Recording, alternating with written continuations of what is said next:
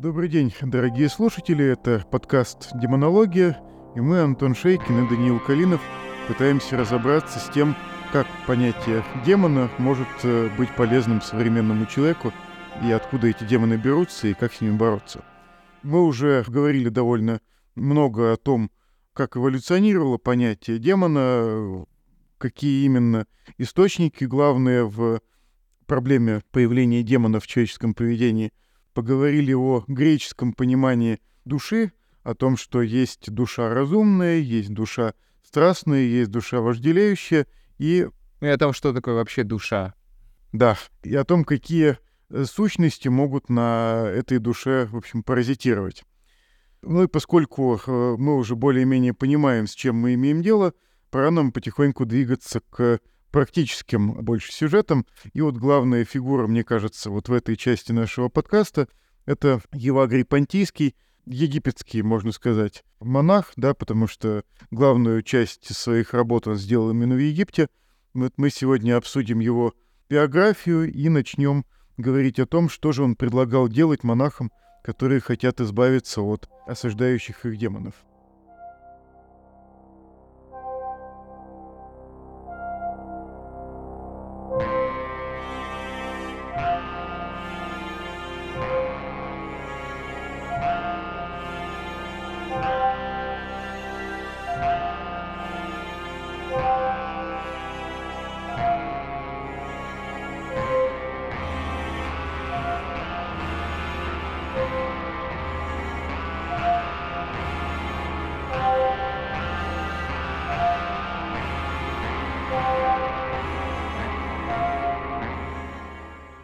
Евакрий, он достаточно интересная фигура среди египетского монашества.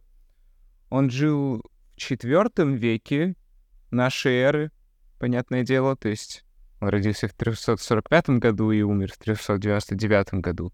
И первую часть своей жизни он провел в том, что сейчас является Турция, а тогда являлась Византией. Каппадокия, да? Да, рядом с Каппадокией он был знаком со многими из, сказать, великих отцов церкви из Каппадокии, например, с Василием Великим и с Григорием. И он, в общем, какое-то время провел сначала в небольшом городе на востоке Византии, и потом стал, потом он переехал в Константинополь, где он стал диаконом, и постепенно, в общем, поднимался в иерархии священничества там, значит, в том, что тогда было церковью. Но у него была одна проблема. Он... У него было очень много тщеславия и гордыни, как он сам потом это описывает. И ему было сложно в той обстановке, в которой ему приходилось находиться как священнослужителю в таком большом городе, как Константинополь. И, скорее всего, его тщеславие и гордость возникали из-за того, что он действительно был очень способным человеком, особенно способным в сфере мысли, в сфере теологии и философствования. И он много времени тратил на то, чтобы хорошо выглядеть, на то, чтобы... Ну, в общем, чеховское что-то, да? В человеке все должно быть прекрасно, и лицо, и одежда, и душа, и мысли, так что ли? Ну да, в общем, он много... И он сам чувствовал, что его это слишком сильно поглощает, и это привело к тому, что по тем отрывкам его биографии, что мы имеем, это привело к тому, что у него была какая-то, как это, affair? affair? Интрижка. Да, у него была интрижка с какой-то замужней женщиной, при том, что он уже был архидиаконом. И в итоге он сам, как можно видеть, понимал, что это ни к чему хорошему не приведет, но не мог из этого никак вылезти. И в итоге а ему безбрачие сон... они уже должны были, да, давать? Я, кстати, не уверен, потому что это же тогда еще не было разделения даже на католичество и православие. И так как в православии потом никакого обеда безбрачия да. нет, то я бы скорее предположил, что тогда его тоже не было еще в священничестве. Но, в общем, в итоге это просто привело к тому, что ему приснился сон, что к нему приходят солдаты из Константинопольского города, ну как условно полиция, и забирает его, в общем, в тюрьму за то, что он нарушал какой-то закон, э, имея связь с этой замужней женщиной. И в итоге он решает сбежать в Иерусалим. И он решает сбежать в монашество, чтобы, в общем, как-то попытаться избавиться от слишком большого взаимодействия с внешним миром, которое давало ему очень много тщеславия.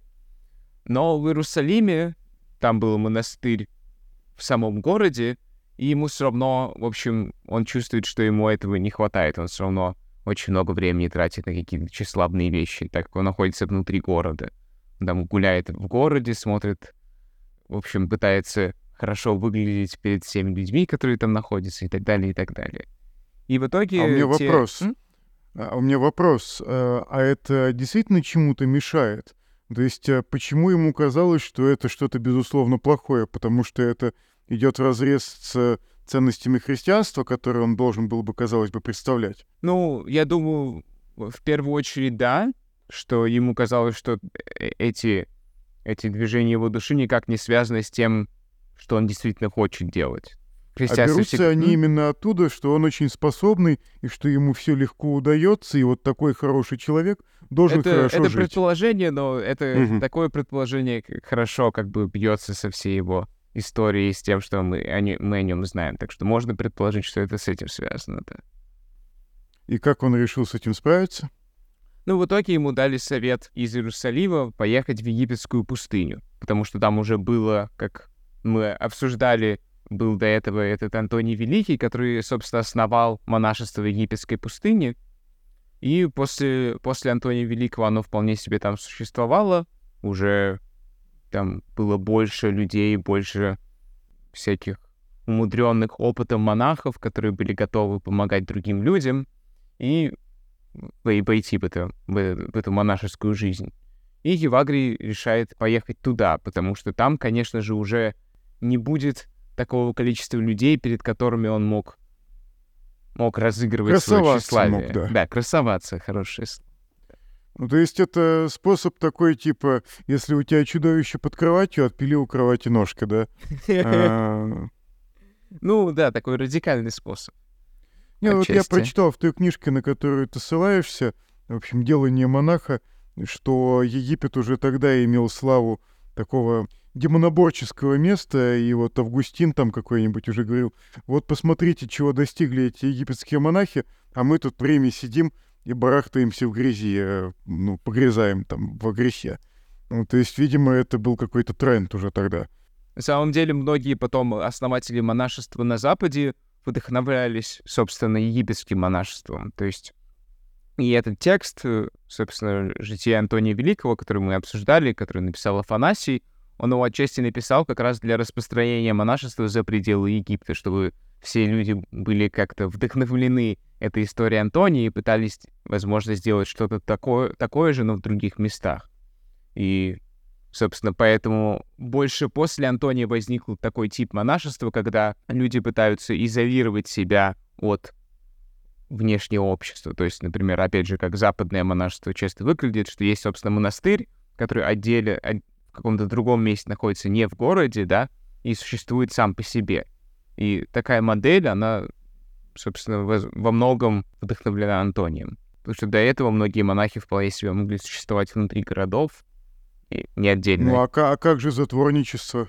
Оно не являлось тогда необходимой частью монашеской жизни? так как, так как в целом, что такое монашеская жизнь, не было так четко сформулировано в первых веках, то непонятно было, что Ну а является чем тогда монах отличается от немонаха? В нашем современном представлении Ага. монах — это тот, кто отдаляется от мира. Причем чем радикальнее он это делает, тем ближе он вот к идеалу. То есть э, схиму там принять какую-нибудь, да, еще что-нибудь. А вот в первые века формирования монашества, если не было четкого э, разграничения такого, то вот кого вообще можно было считать монахом? Не, наверное, какой-то степень затворничества, конечно же, была, в, в том смысле просто, что человек больше времени посвящал каким-то ком- какому-то внутреннему деланию, а не каким-то внешне, внешней жизни, и что как бы ему в целом мотивация покоилась на этом. Но, опять же, как мы вот немного видели в житии Антония, что он в первые свои го- годы тоже советовался и жил с какими-то э, такими более частичными отшельниками, которые жили просто отдельно, но как-то на, на периферии деревни. То есть они все еще были связаны с жизнью какого-то города или какого-то поселения, но они жили как бы на периферии и частично, конечно же, уходили в затворничество, но при этом все еще были связаны вполне себе с жизнью. Ну, то есть главное здесь, судя по всему, это какое-то осознанное противопоставление себя мирской жизни, и не столь важно, в чем именно противопоставление, сколько вот сам жест. Да, и опять же, просто как бы тут, наверное, вопрос, в чем твоя профессия, да, ну, потому что, наверное, в то время все-таки у людей было более четкое представление того, что вот чем я занимаюсь, кто я, да, я там, например, занимаюсь каким-то ремеслом, или я занимаюсь э, выпасом, выпасом скота, или я занимаюсь как, э, каким-то сельским хозяйством. И это как бы мое главное, то, что определяет мою идентичность. Для монаха же определение идентичности было то, что он пытается жить, условно, можно сказать, по евангельским заповедям, насколько это возможно. И это главное, чем он занимается. И, наверное, вот это вот, да, то, что самое главное в его жизни — это это, а все остальное — это более в общем, это уже не важно, и он, собственно, не посвящает свою жизнь какому-то конкретному труду. Возможно, он, конечно, что-то делает параллельно, но это не является главным в его жизни. То есть монашество, ты хочешь сказать, заменяет профессию? Мне кажется, можно, может быть, можно так сказать, да. Я просто хочу каким-то образом увидеть связь между тем, э, что такое монашество вот в те годы, и тем, чем Евагрий потом уже начал заниматься когда он э, начал жить внутри монашеской общины.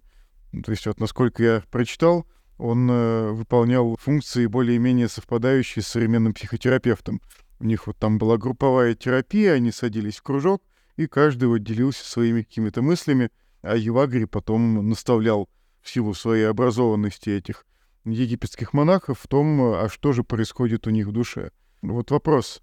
А, я правильно понимаю, что именно для монахов э, вот эти вот психотерапевтические, как мы бы сейчас сказали, вещи были первостепенно важны, потому что у них не было какой-то рутины, которую обеспечивает обычно людям профессия. Ну, то есть, э, если ты пасешь овец, у тебя мысли, в общем, о том, как бы овцы не разбежались. А если ты mm-hmm. все сутки там большую часть проводишь в молитве, то постоянно в силу того, что ты там один, делаешь какую-то вещь, которая без твоего внимания, ну, в общем, никак не разрушается, ну, вот тебя одолевают какие-то посторонние мысли. Вот я правильно понимаю логику просто? Мне кажется, да, что просто еще монашество по сравнению с другими профессиями человеку приходится больше внимания уделять своей внутренней жизни, потому что все, что происходит, как бы суть всего делания, она связана с внутренней жизнью. Суть молитвы, суть всех аскетических практик и так далее. То есть внимание, почти все внимание монаха направлено на некоторую внутреннюю жизнь и на духовную жизнь. И поэтому, конечно же, и проблемы, которые связаны с, с душевной и духовной жизнью, они становятся намного более первоочередными, чем когда, например, опять же, человек посвящает большую часть своей жизни и большую часть своего внимания какому-то внешнему деланию, то есть какой-то профессии.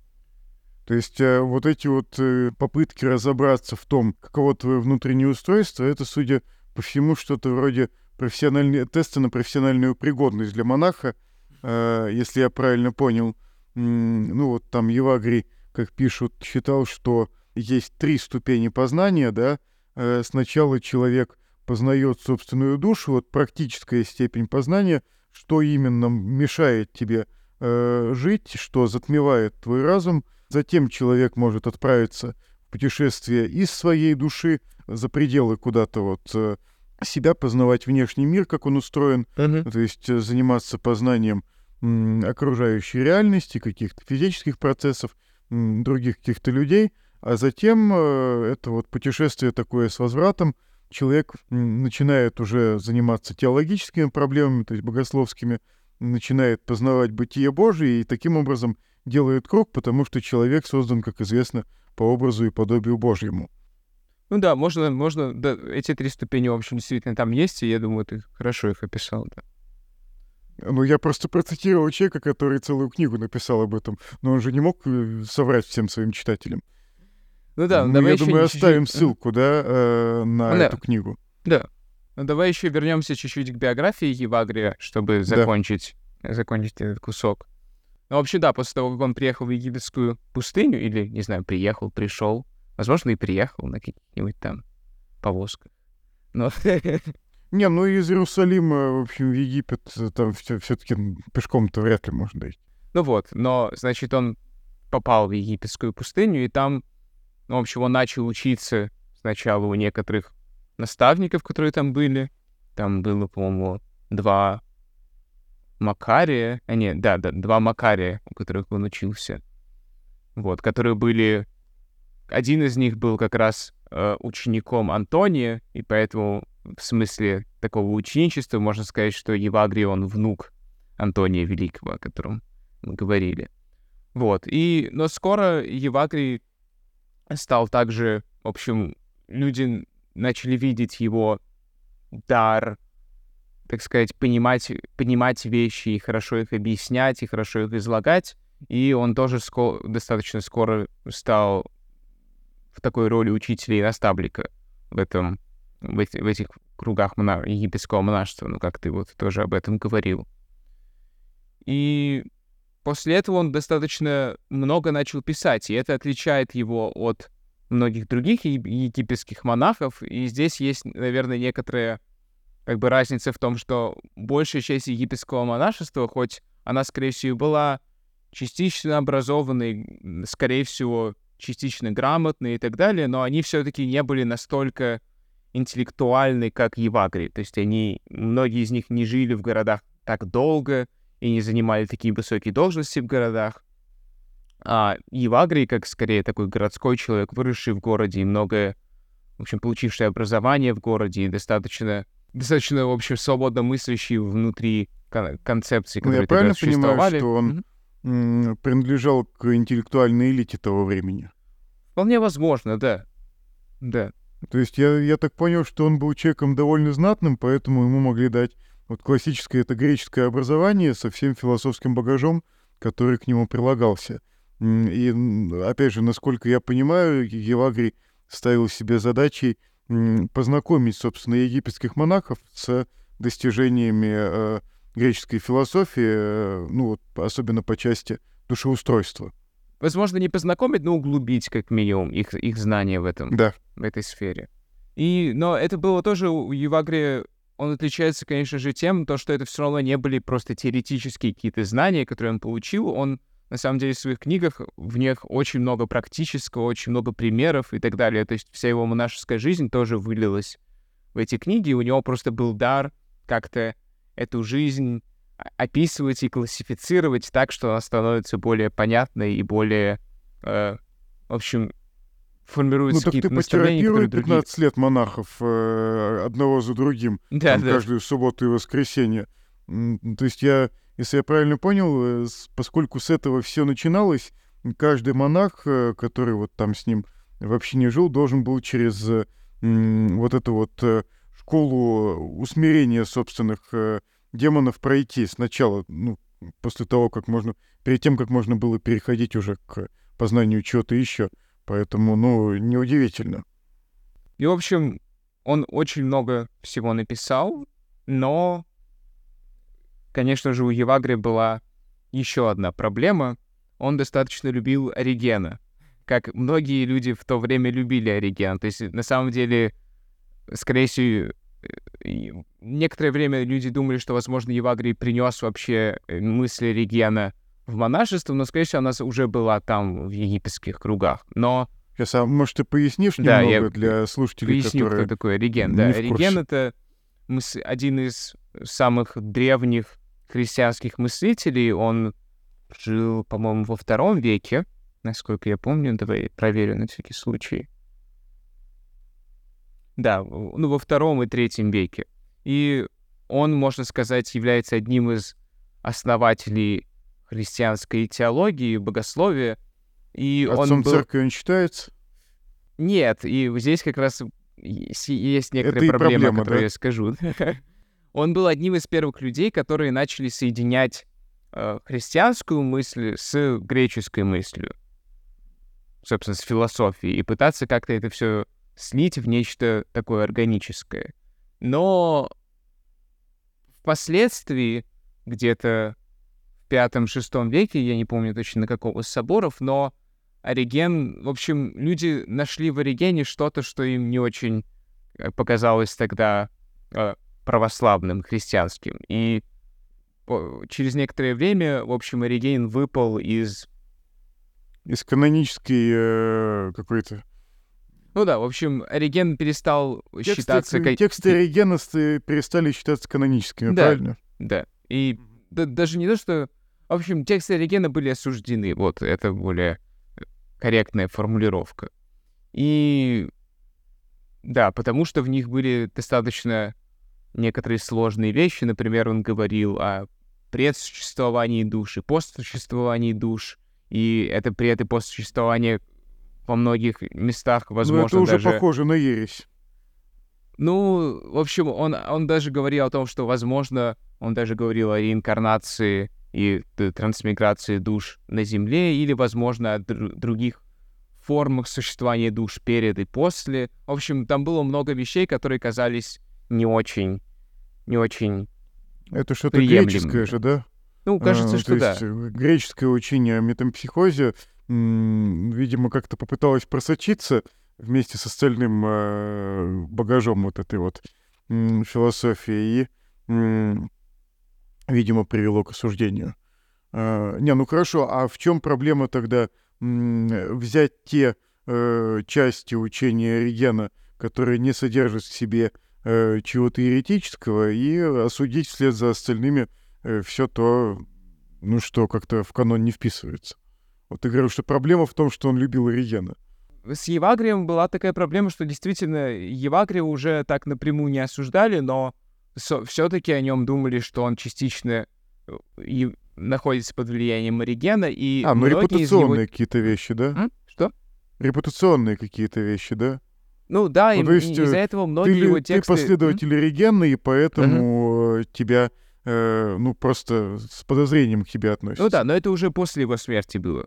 Так что, в смысле, в общем, э, сам, сам Евагрий это уже особо не увидел, но в общем, дело было в том, что некоторые его тексты из-за этого, которые, в котором было бы больше влияния Регена, казалось, их перестали переписывать. И поэтому они уже до нас дошли только на сирийском языке, а не на греческом оригинале. Но при этом некоторые тексты, они вполне себе стали такими каноническими текстами э, монашества, особенно православного монашества. То ну, есть, добротолюбие, там какие-то отрывки да. из Евагрии. Вот, например, есть, да. есть, есть такое большое собрание монашеской литературы под названием «Добродолюбие» или «Филокалия» на греческом. Оно изначально, собственно, было сделано на греческом, потом переведено на церковнославянский русский.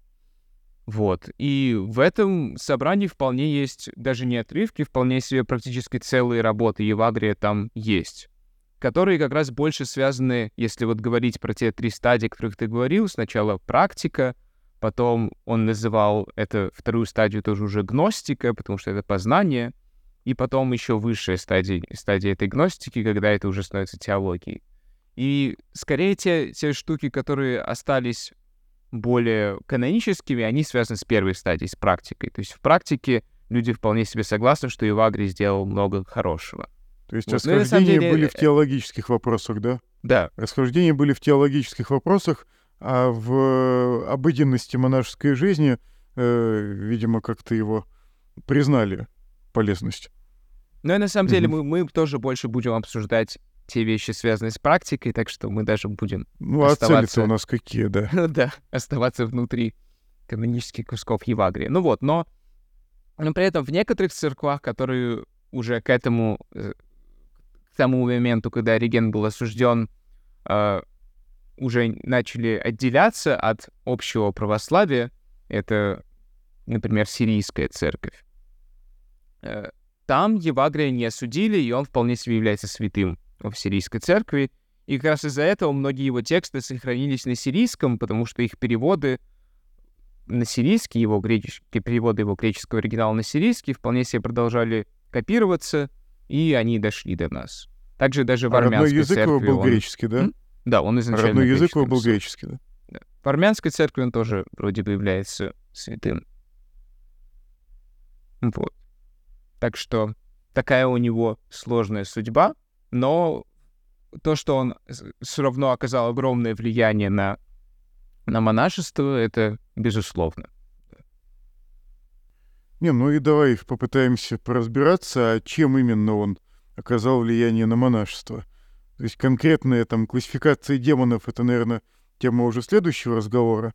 Ну а сейчас можно попытаться какие-то предварительные мысли озвучить о том, что все мысли на самом деле о дьяволе, правда? Ну вот я, когда начал об этом читать, я был достаточно сильно, э, ну, я бы сказал, сконфужен, потому что не очень понятно, что именно имеется в виду, когда говорится, что практически все мысли, которые посещают монаха, это мысли, связанные с демонами. То есть вот для нас мысль — слово, лишенное какого бы то ни было негативного подтекста. То есть это абсолютно нейтральное какое-то слово. И в чем была разница? Почему считалось, что монах не должен иметь мысли?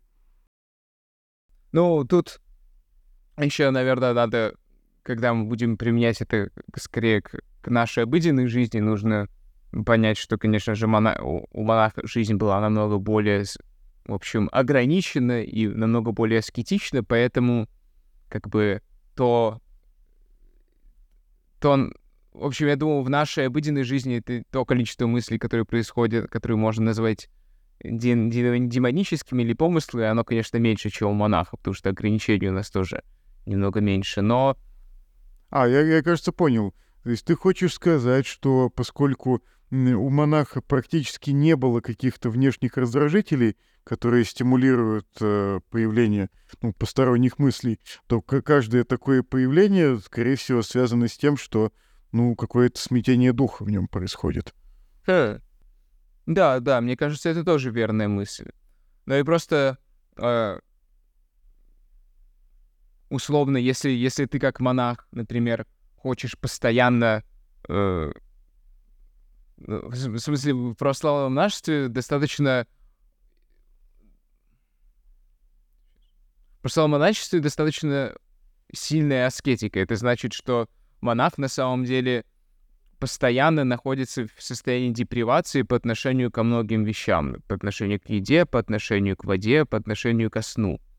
И поэтому, если монах ставит себе целью, например, спать там по 5-6 часов в день, постоянно не доедать и так далее, то, конечно же, для него мысли о еде становятся, становятся скорее демоническими, потому что он не хочет этого делать. В смысле, он поставил себе некоторую другую цель.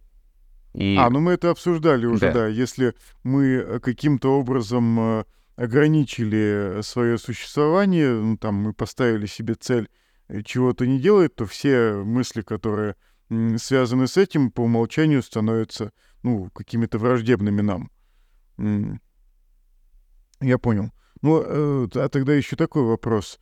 Вот для нас э, понятие мысли довольно неразрывно, как мне кажется, связано в целом с любопытством.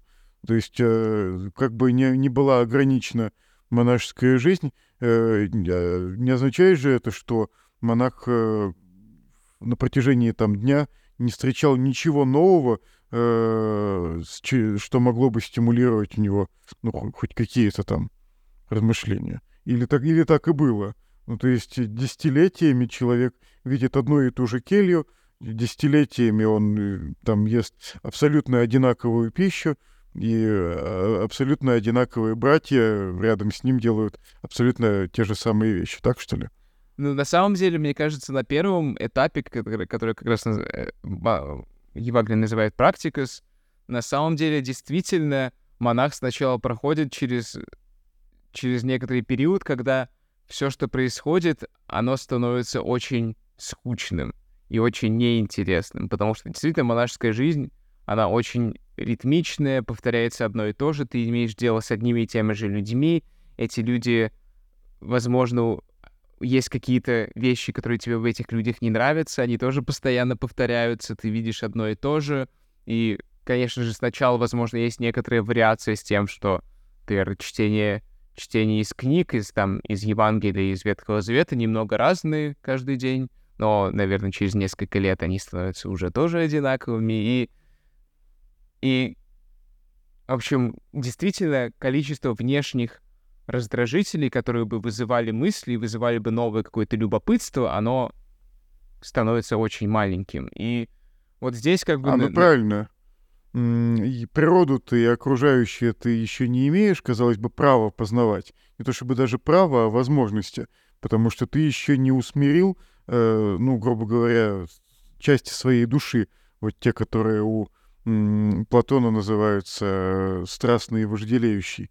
То есть э, любопытство возникает, видимо, тогда, когда уже все вот эти вот первичные а, неудовольствия ты умеешь контролировать, и э, можно обратить уже свое внимание на что-то другое по сравнению с ну, противоборством голоду, там, э, сонливости, чему-то еще. Ну да, тут можно сказать, что как бы, так как внешних раздражителей, если вернуться к той терминологии, которая была у нас в прошлом выпуске, как бы телесных, особенно раздражителей, внешних новых, становится все меньше и меньше. Но, как минимум, по словам Евагрия, скорее всего, будет какой-то момент, когда, если монах может это выдержать, он сделает, сможет сделать этот переход ко второй стадии, когда перед ним появится намного больше каких-то духовно внешних вещей. То есть он начинает, начнет познавать вещи, которые открываются ему как раз в, тех, возможно, внешне небогатых вещах, которые его окружают.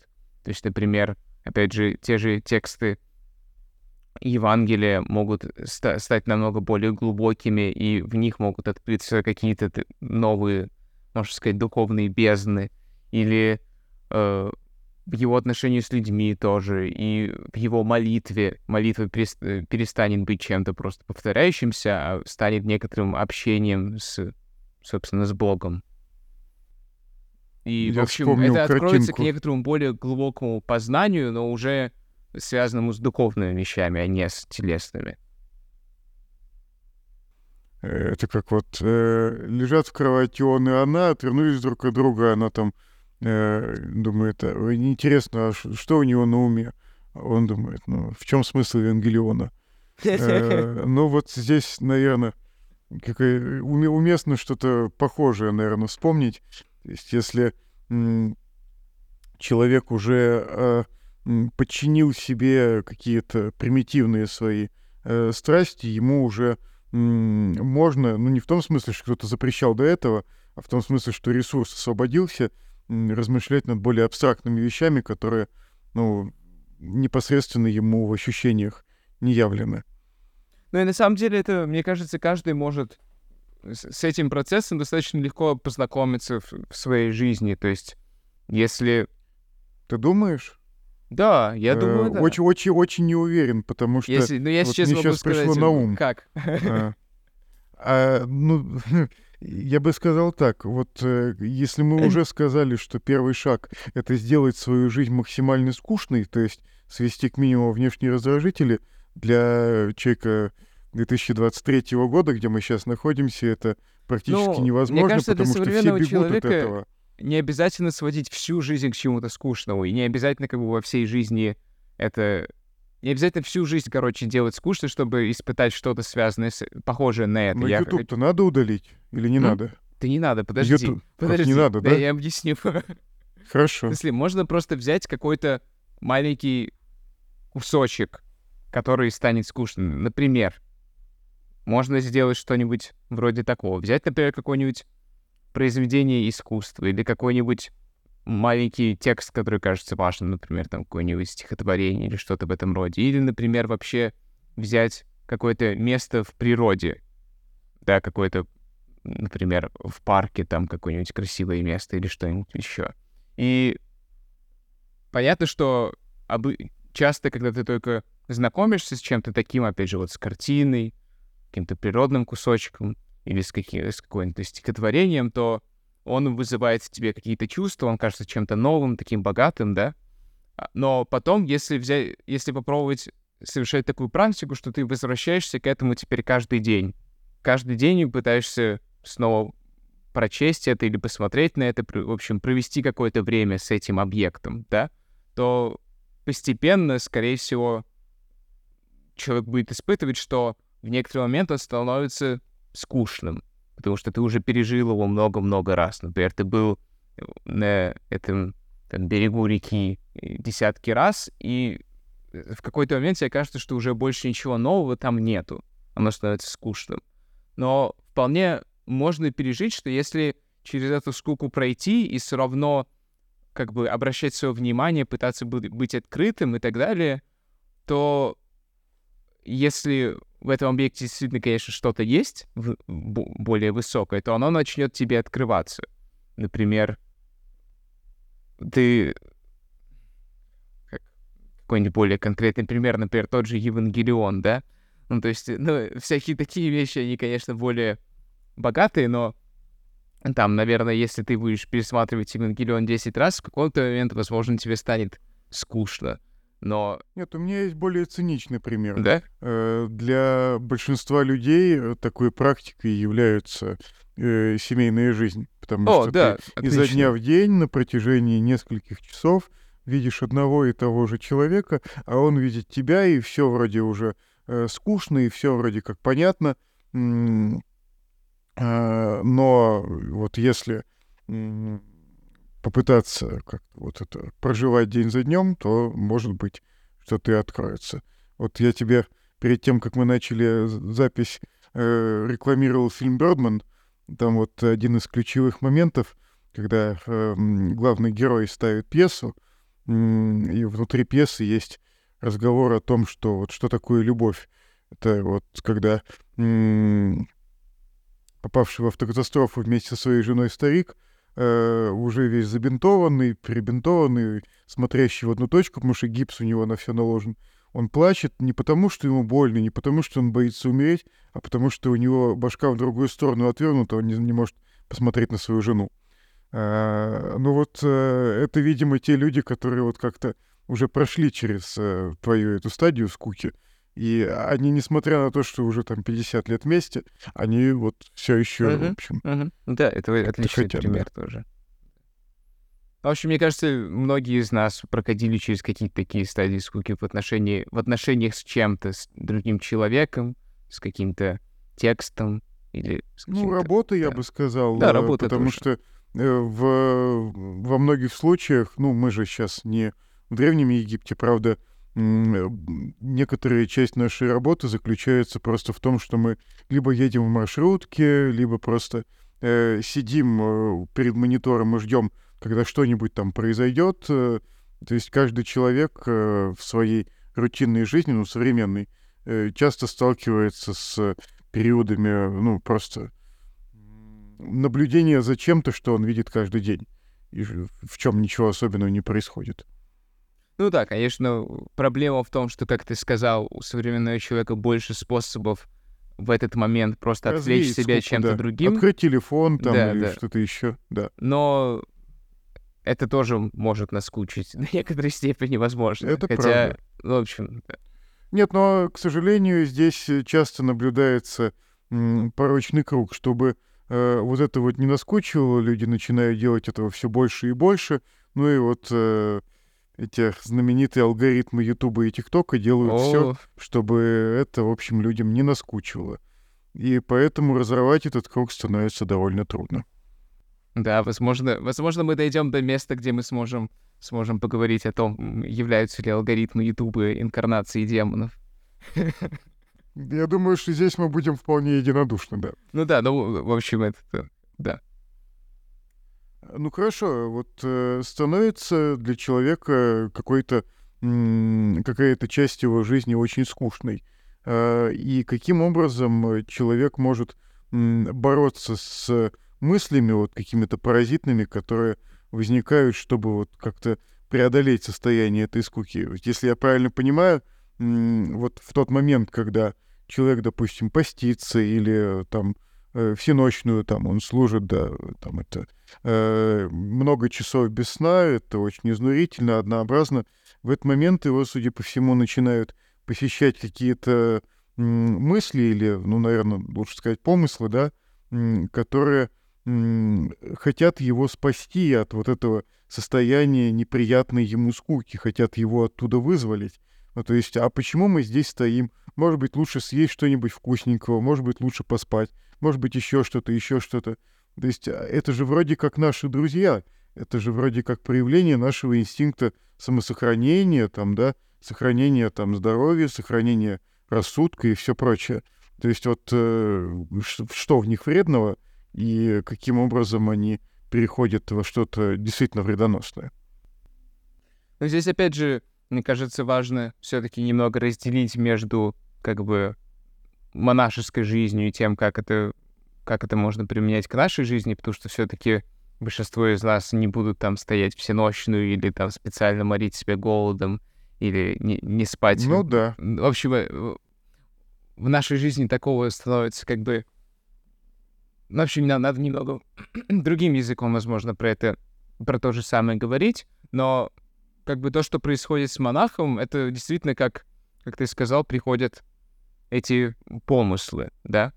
И как бы что такое вообще надо, наверное, сначала попытаться определить, что такое эти помыслы, что, что вообще мы понимаем под этим. видимо, как мы уже сказали, это более-менее все мысли, которые э, монаха посещают, потому что ничего, кроме вредоносных, там быть не может. У него ничего ну, нет. Ну, не все, но многие, да.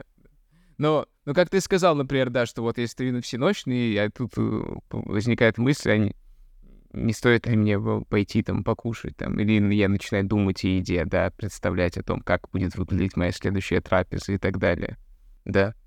И, ну, и здесь, наверное, одним важным концептом, который Евагри вводит, ну и, возможно, не только Евагри, но он как бы его подчеркивает, это то, что называется сложение с мыслями, с помыслами. И как бы вся, можно сказать, идея этого в том, что вот ко мне пришел помысел, который связан, что вот я пришел какой-то образ еды, какая-то мысль о еде, когда я вот стою на всеночной, как мы уже, как мы уже сказали. И дальше, но как бы первое, что важно сказать, это то, что этот помысел пришел, это то, что я напрямую в этот момент контролировать не могу. То есть я не могу просто сделать так, чтобы такие помыслы не приходили. Это вне, вне моего контроля. Но то, что находится в моем контроле, это то, что я буду теперь делать с тем, как пришел этот помысел. Потому что когда этот помысел при, приходит, конечно же, вместе с ним приходит желание, что вот если я начну сейчас о нем думать, то мне будет будет какое-то ощущение чего-то приятного, потому что вместо того, чтобы находиться в этом состоянии скуки, где ничего не происходит, я начну думать о еде, и сами мысли о еде тоже начнут приносить мне некоторое удовольствие, понятное дело, потому что я буду представлять, как это все, в общем, будет хорошо потом. И здесь передо мной стоит выбор. Буду сосложусь ли я с помыслом, то есть как бы, если я представляю, что помысел приходит ко мне, то дальше вопрос, принимаю ли я его в себя и начинаю ли я сам его думать, продолжать это, этот, эту мысль. Как бы мне пришел один образ, а теперь я начинаю продолжать то, что как бы из этого образа исходит, да домысливать его, как бы окружать его, в общем, брать его в свою волю, можно сказать так. Или я попытаюсь сказать ему, что вот хорошо, да, пришла мысль о идее, но сейчас я идее думать не хочу, я занимаюсь чем-то другим. И как бы постараться не сконцентрироваться на этом. И скорее, и в большей части времени человек может обнаружить, что как минимум некоторое время этот помысл отойдет. Возможно, он вернется, но в данный момент он как бы исчезнет из, из сознания, как минимум, на некоторое время. И вот, например, эта работа — это уже нечто, что монаху приходится достаточно часто делать. Ну, это очень простой пример, я бы сказал. Заключается же дьявол в деталях. Э, то есть мы э, понимаем, что если вот в данный конкретный момент нам нельзя есть, нельзя спать, там нельзя отвлекаться, то все, что вот к этому относится, это, в общем, греховные какие-то помыслы, которые не надо впускать внутрь. Но э, если продвинуться немножко дальше и какие-то более изощренные, э, допустим, э, мысли рассмотреть. Ну, то есть, вот, например, вот человек думает о каком-то другом человеке, да? Ну, то есть понятно, что там о каких-то своих потребностях, э, когда их невозможно удовлетворить, думать э, бесплодно, от этого надо как-то отходить. Но вот, а если ты думаешь о какой-то э, ситуации там в мире, там, да, или о другом человеке, или о каком-то понятии более-менее отвлеченном, в тот момент, когда вот у тебя вот это состояние скуки, э, если это то, вот к чему ты стремишься, то есть вот за этим состоянием скуки должно гармонично следовать появление, ну вот в уме каких-то других, более там, таких возвышенных, я бы сказал, э, мыслей, или же это тоже те же самые помыслы, которые, с которыми не надо сослагаться? Ну, мне кажется, да, как бы вопрос в том, связан ли они с тем, ну, то есть в этом состоянии скуки обычно ты все-таки, раз мы уже таких терминах говорим, ты все-таки свое внимание на что-то э, обращаешь, да? Ну, что тебе кажется в данный момент скучным. Но, ну, и дальше просто вопрос, эти мысли, которые появляются, они вообще связаны с тем, на что ты обращаешь свое внимание или нет? И также, как бы, вопрос с тем, да, как бы, почему ты об этом сейчас думаешь? То есть, например, если я начинаю, если, опять же, я стою на всеночный и начинаю думать о каком-то человеке, которого я обидел, и начинаю испытывать гнев поводу того, вот как он плохо со мной поступил, какой плохой человек ну, и так понятно, далее. Это да. явно это, тоже это что-то, тоже что не относится к делу. с помыслами, да. да. Ну, то есть, но, но при этом, если я стою на всеночный и при этом думаю о Боге, о каких-то евангельских сюжетах, и, и это все бывает во мне какие-то чувства с этим связанные, то в этом, наверное, никаких проблем нету для в этой конкретной ситуации, потому что на самом, ну, то есть, мне кажется, то, то что важно сказать, это то, что все-таки какие мысли как бы являются демоническими, какими, какие нет, тоже связано с контекстом. И для, в общем, то, что является демонами для монахов, все-таки для нас не обязательно являются демонами и так далее. Поэтому мы берем скорее сам фреймворк, да, сам, сами концепты, но не, мы не хотим сказать, что люди должны, в общем, жить как монахи. Это не, не то, чему, к чему мы хотим прийти. Ну да, э, наверное, в следующий раз мы уже поговорим о классификации вот, собственно, этих помыслов, какого рода они э, бывают, как они, в общем, могут себя проявлять, потому что если ты распознал, э, а, чем обусловлена вот конкретно эта появившаяся у тебя мысль, ты можешь понять, какими э, ну, там, этими контраргументами можно ее отогнать. То есть здесь, наверное, уместно э, сделать двухнедельный да, наш перерыв, единственное, что я хотел Думаешь, бы уже сейчас вот... или, может, это еще добавить? Ну, я думаю, что уже сейчас. Единственное, что я хотел бы добавить, ну вот мне только что в голову пришло, что у современного человека, в отличие от монахов, появился какой-то просто великолепный инструмент со сложения с помыслами, ну, в лице э, того же самого интернета, потому что когда приходит мысль о вещи, которые рядом с тобой отсутствует, ну вот, например, еда, ее отогнать э, довольно просто, если ну, невозможно вызвать у себя никакие ощущения за пределами вот просто этой мысли. Но вот если там, допустим, человеку пришла мысль о еде, когда есть нельзя, он может открыть там телефон и начать просто смотреть, э, как этот, как называется, мукбанк это, да, когда вот э, люди просто едят на камеру, или просто там, вот как я, например, какие-то кулинарные видосы смотреть, в которых, ну, тоже вроде что-то происходит, и, и вроде как, ну, уже не, не, не так-то это и не связано с твоей текущей ситуацией, потому что, ну, вот, э, ты смотришь на то, как что-то происходит, ну, вот понятно, что ты об этом думаешь. Ну, или, например, ну, поэтому... просто человек может сейчас намного быстрее взять и заказать себе еду, не думая о том, да, действительно это ли это нужно в данный момент или нет. Да.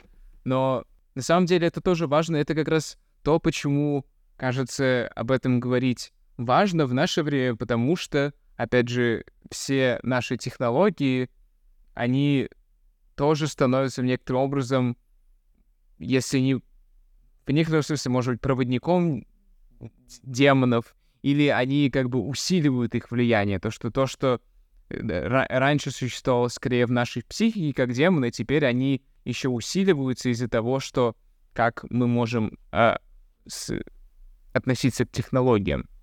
И опять же, например, алгоритмы Ютуба это об этом хорошо говорят. То есть, да. да. Ну, мне кажется, что как это, на, на YouTube подкаст, наш подкаст, видимо, не стоит уже заливать, потому что, ну, Нет, как ну, же это, мы... опять же, не, э, да, мы, никто из нас, думаю, не хочет сказать, что YouTube — это что-то просто плохое. В нем есть некоторые проблематичные части, но YouTube э, позволяет нам делать, позволяет нам соединяться с, и видеть какие-то вещи, которые происходят во всем мире, чего до этого не было возможно, и это потрясающе, поэтому, э, да.